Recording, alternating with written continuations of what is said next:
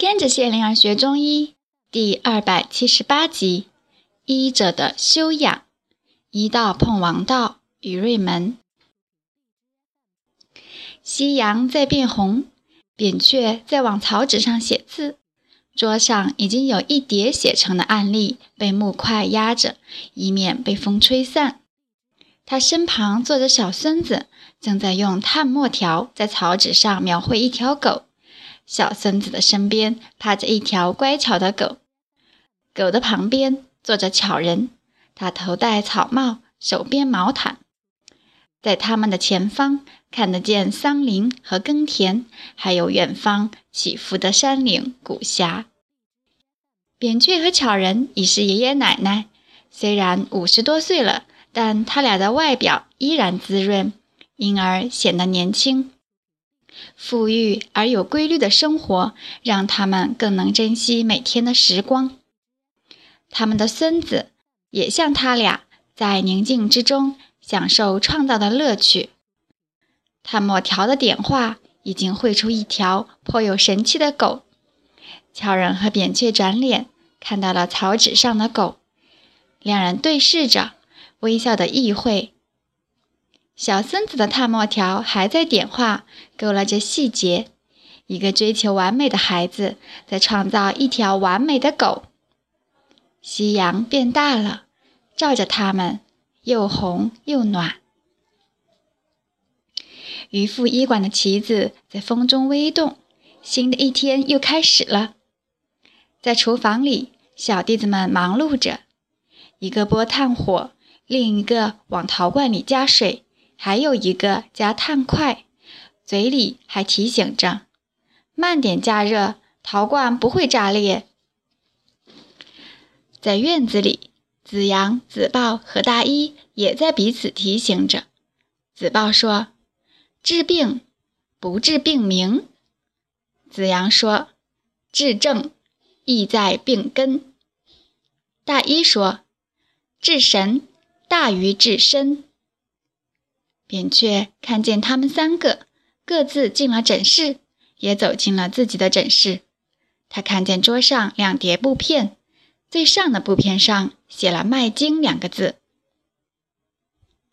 脉经写成了，长桑君，我要写真经了。扁鹊自言自语。他从怀中取出一个小布袋，倒出了两支古针。那是多年以前巧人赠送的礼品，他一直舍不得用，藏在怀中几十年了。此时，他细细端详古针，左右手同时捏起一针，举在眼前，模拟针尖下刺，拇指和食指微微捻动，闭了双眼，凝神体会想象中的针感。在子豹的诊室里，一个年轻妇女红着脸问：“我生肺病，你摸那儿干什么？”子豹正在按着他的腕脉，细心地分辨上下内外的阴阳气血，却不能回避病人的提问，就答道：“我在用扁鹊的寸口诊脉法，寻找治您的肺病的先后次序。”年轻妇女似懂非懂地呃了一声，等了一会儿，又问：“你怎么治呢？”子豹答：“在您的脚踝骨内侧，大步圆经；在您小腿前面，活血化痰；在您的肩背和手臂，调气散瘀。”年轻妇女说：“不明白你在说什么。”子豹温和地引导。如果您告诉我刺绣，我也会说不明白，因为我没学过，我只能买您的刺绣。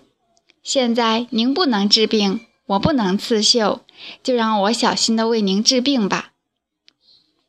我必须相信你，是吗？相信您自己能让我治病。你治不好，还能请扁鹊先生治，是这样吗？同意。我们开始。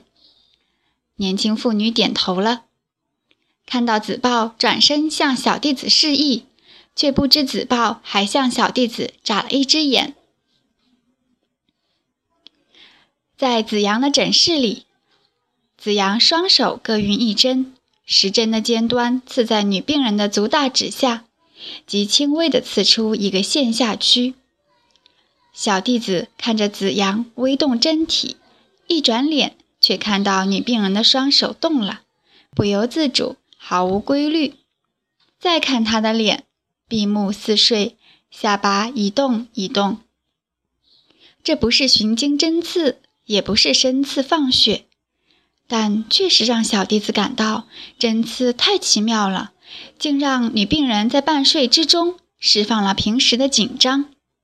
而且子阳的针法那么简单，在调理女病人的心神。小弟子的眼睛转来转去，不愿错失任何细微的变化。不知过了多久，女病人忽然指着自己的头说。我明白了，你的两支针告诉我一个道理：我要雇人帮我织布，让出一份利益，减少一份紧张。子阳长长的嗯了一声，看着小弟子，微微侧脸。两人在议会之中传递了针刺的境界。两千七百年后的脑科学家或许会说，这是调理大脑。可是，在扁鹊的时代，他们说调理心神或者治神。在大医的诊室里，一位中年男子与大姨对话，小弟子在一旁听着。中年男子问：“我们那儿的人来治病，和我一样的腰背痛都治好了，我的病不时的复发，我怎么了？”他一边说。一边握拳、抬臂、垫脚、提腿，没有安宁的一刻。大姨看在眼里，了然于心，答道：“紧张超过放松，腰背痛容易复发。”中年男子又问：“能不能吃一种药，一吃就不痛了？”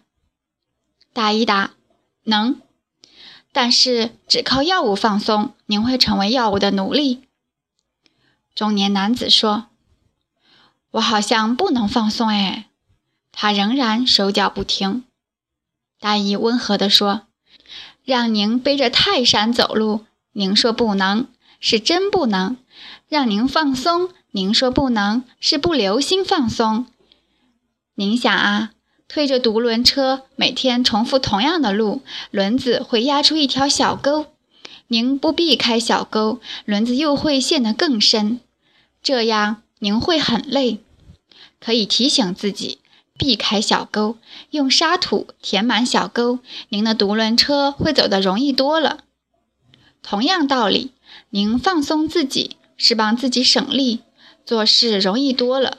就像我这样，他松软地站着，听任自己软弱的瘫倒，像没了关节。在地上摆出一个跪着祈祷的姿势，身体各部渐渐低得不能再低了，头也垂到地了。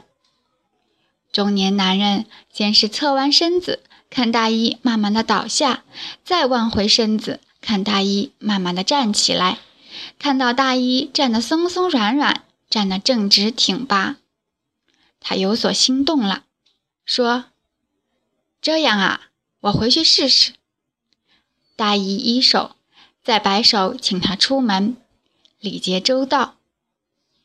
小弟子送走中年男人，过来问大医：“他不相信是吗？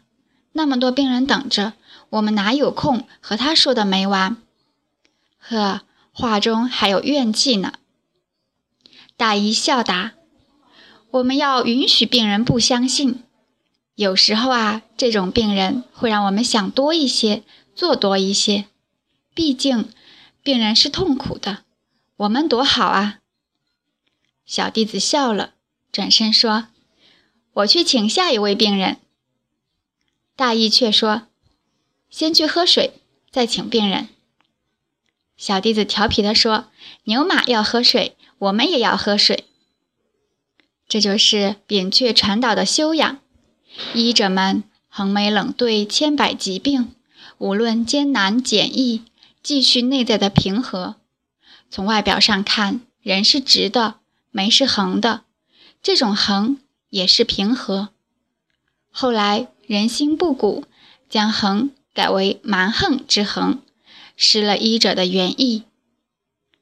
二十世纪初，鲁迅也学医，那是西医。他虽然没做成医者，但是保持了横眉冷对的修养，继续内在的平和，乃至俯首甘为孺子牛，在地上爬来爬去，其乐陶陶。他是真懂横眉之妙，可惜抽烟太多，损精也太多，伤到了肺，竟断送了大好才气。设想孔子在地下有灵，带着挫折和修养，或许会说一句：“呜呼哀哉！”他心情再好一点，还能宽容鲁迅的离经叛道。